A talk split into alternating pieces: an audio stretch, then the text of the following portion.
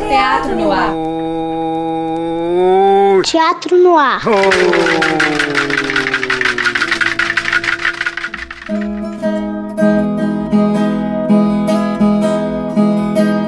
Boa tarde, ouvintes da Rádio FMG Educativa. Aqui quem fala é Larissa Boquino e Fabiana Santana.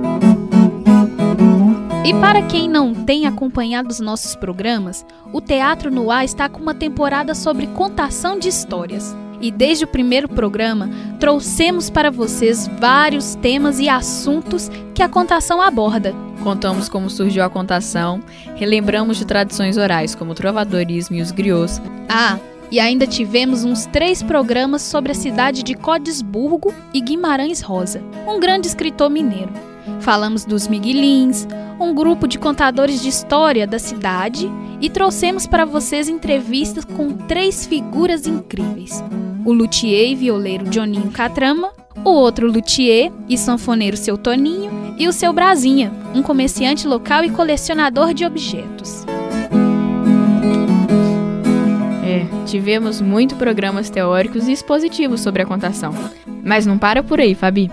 Recebemos muitos atores convidados do Teatro Universitário que nos contaram vários contos. Esses foram os programas mais apreciativos. Porque o que adianta ficar falando aqui sobre contar história, contar história, se a gente não coloca para vocês ouvirem a própria história? Verdade, Larissa. E nesses contos que trouxemos, nós selecionamos uma mini coletânea de dois autores muito incríveis, Guimarães Rosa e Mia Couto. E no programa de hoje vamos fazer uma breve análise sobre a poética tanto de Guimarães quanto de Mia Couto, junto a um professor doutorando da Letras, o mestre Bruno Alvarenga.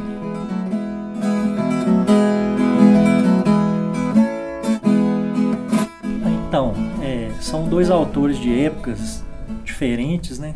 O Guimarães Rosa, um dos nossos principais escritores surgidos pós na segunda metade do século XX, e o Mia Couto, um autor contemporâneo, né? além da diferença geográfica, o Guimarães Rosa brasileiro e o Mia Couto moçambicano. O Mia Couto ele é um autor que sempre declarou em entrevistas e nos próprios textos dele a gente vê uma grande influência do Guimarães Rosa. Então a gente consegue encontrar vários paralelos. Por exemplo, no, no livro dele Terra Sonâmbula, a gente tem um menino poeta muito parecido com o Miguelin, personagem clássico do Guimarães Rosa. E um autor também que trabalha com a linguagem de forma espelhada com a do Guimarães Rosa. Não chega a ser tão radical os experimentos linguísticos dele, mas ele também foca muito numa criação de uma nova língua. Então a gente tem vários neologismos, é, várias alterações sintáticas entre figuras de linguagem nada comuns, etc.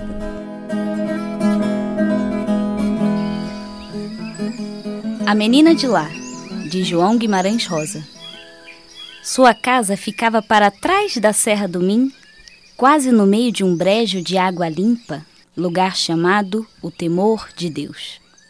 O pai, pequeno sitiante, lidava com vacas e arroz.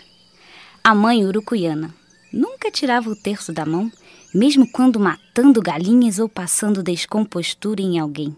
E ela menininha por nome Maria, Nininha dita, nascera já muito para miúda, cabeçudota e com olhos enormes.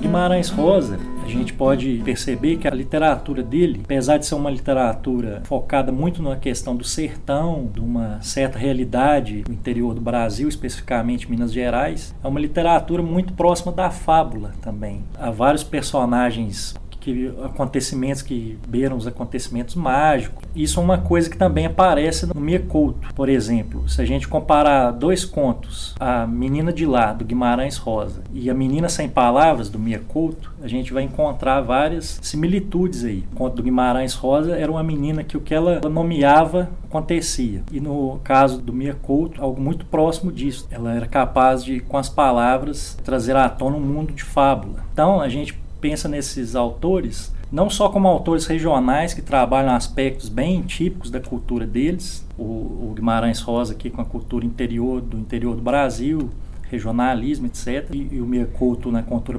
moçambicana e a cultura africana como um todo, mas também eles são autores que visam, uma, buscam uma universalidade, uma literatura regional que espelhe o universal.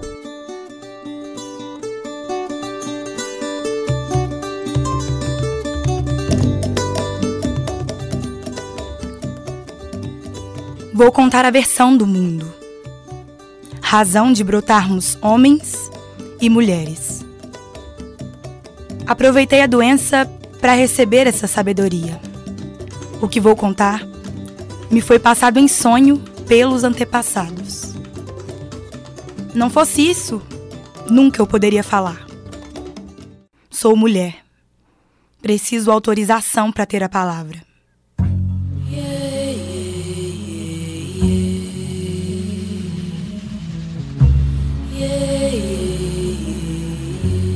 Esses autores eles têm como ponto de encontro também o gosto pelos personagens da margem, que seriam assim as crianças, os velhos, os loucos, que aparece muito nos textos dos dois. Assim, a gente pode, por exemplo, pensar nas Águas do Tempo do Mia Couto e compará-lo à terceira margem do Guimarães Rosa que são contos que têm uma estrutura muito próxima, que é a figura sempre do mais velho, o que seria o membro daquela comunidade que é dotado de sabedoria, que é quem, de certa forma, orienta os mais jovens. No caso do, do Guimarães Rosa, na terceira margem, essa figura está perdida, desapareceu na terceira margem do rio, que é uma, uma metáfora da morte. E no caso do Meia Couto, no, nas águas do tempo, conto dele, esse, essa figura, o sábio, digamos, mais velho, é quem guia e apresenta um outro mundo além da margem para a criança que, que aparece no conto.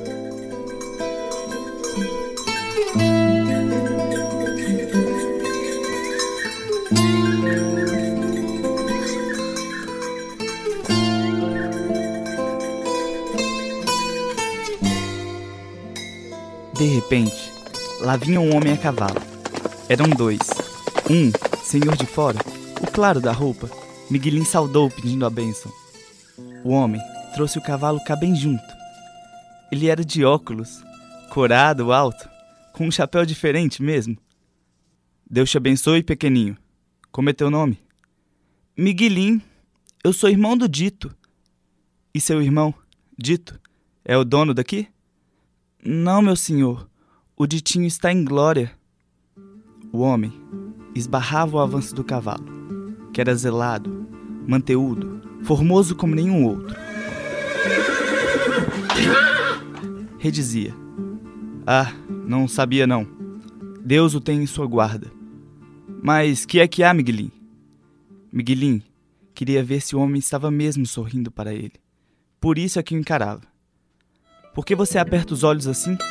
Você não é limpo de vista? Vamos até lá. Quem é que está em tua casa? É mãe. E os meninos? Estava mãe, estava tio Teresa, estavam todos. O senhor, alto e claro, se apeou. O outro que vinha com ele era um camarada. O senhor perguntava à mãe muitas coisas do Miguelinho. Depois perguntava a ele mesmo: Miguelinho, espia daí. Quantos dedos da minha mão você está enxergando? E agora?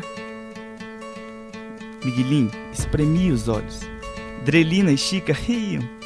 Tomezinho tinha de se esconder. Esse nosso rapazinho tem a vista curta. Espera aí, Miguelinho. E o senhor tirava os óculos e punha-os em Miguelinho com todo jeito. Olha agora.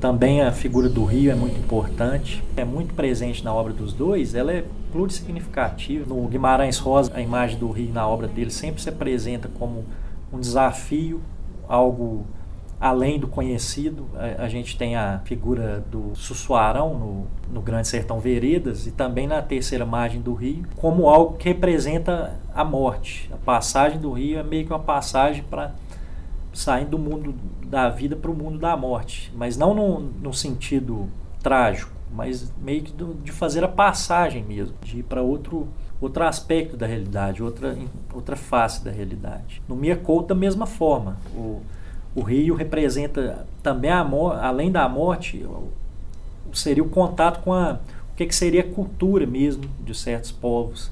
Há também a, a associação da imagem do rio com a, com a linguagem, que seria meio que uma a figura do rio como uma imagem de, de domínio da linguagem, do, que a, a linguagem para os dois escritores ela, ela deve ser criada, não reproduzida. Então a gente encontra aí neologismos, uma sintaxe diferenciada, é, vários arcaísmos que são recuperados pelos ambos os autores, fazendo referência a cada um a sua cultura.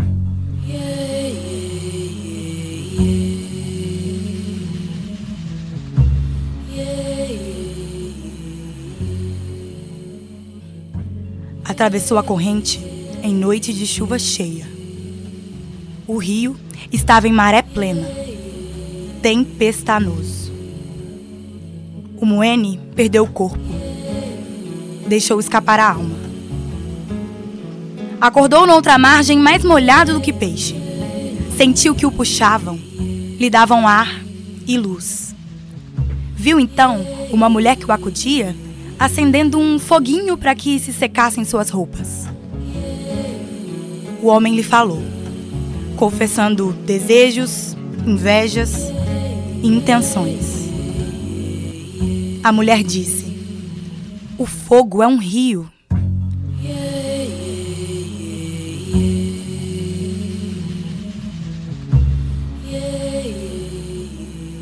Então a gente não vai encontrar na, na literatura do Guimarães Rosa nem da do Mia Couto um realismo estrito, que é algo que a gente encontra em outros autores, mas porque esse não é o objetivo deles. Eles se abrem para questões mais existenciais e tudo. Então, os personagens do os sertanejos do Guimarães Rosa, por exemplo, eles são quase que eles são criaturas de fábula mesmo, que espelham ali vários sentidos, várias espelham também outras culturas que a gente pode englobar num contexto universal. O Mecouto da mesma forma.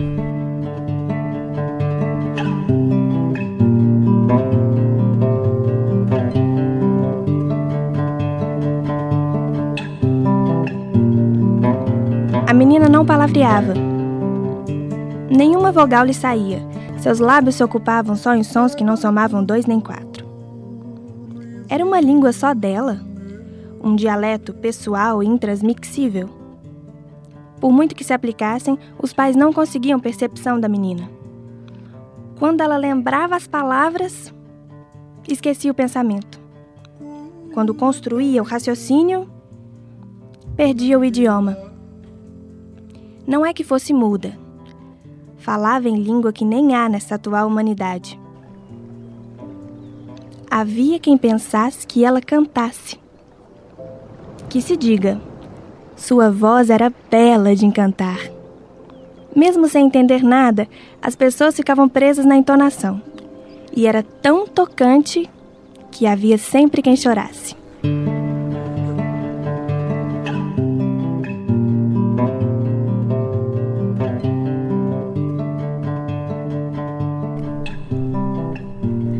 Isso, queridos ouvintes. Estamos chegando ao final de mais um programa e esperamos que tenham gostado dessa análise que o professor Bruno Alvarenga fez desses grandes escritores, Mia Couto e Guimarães Rosa. E semana que vem a gente está de volta com mais um Teatro no Ar.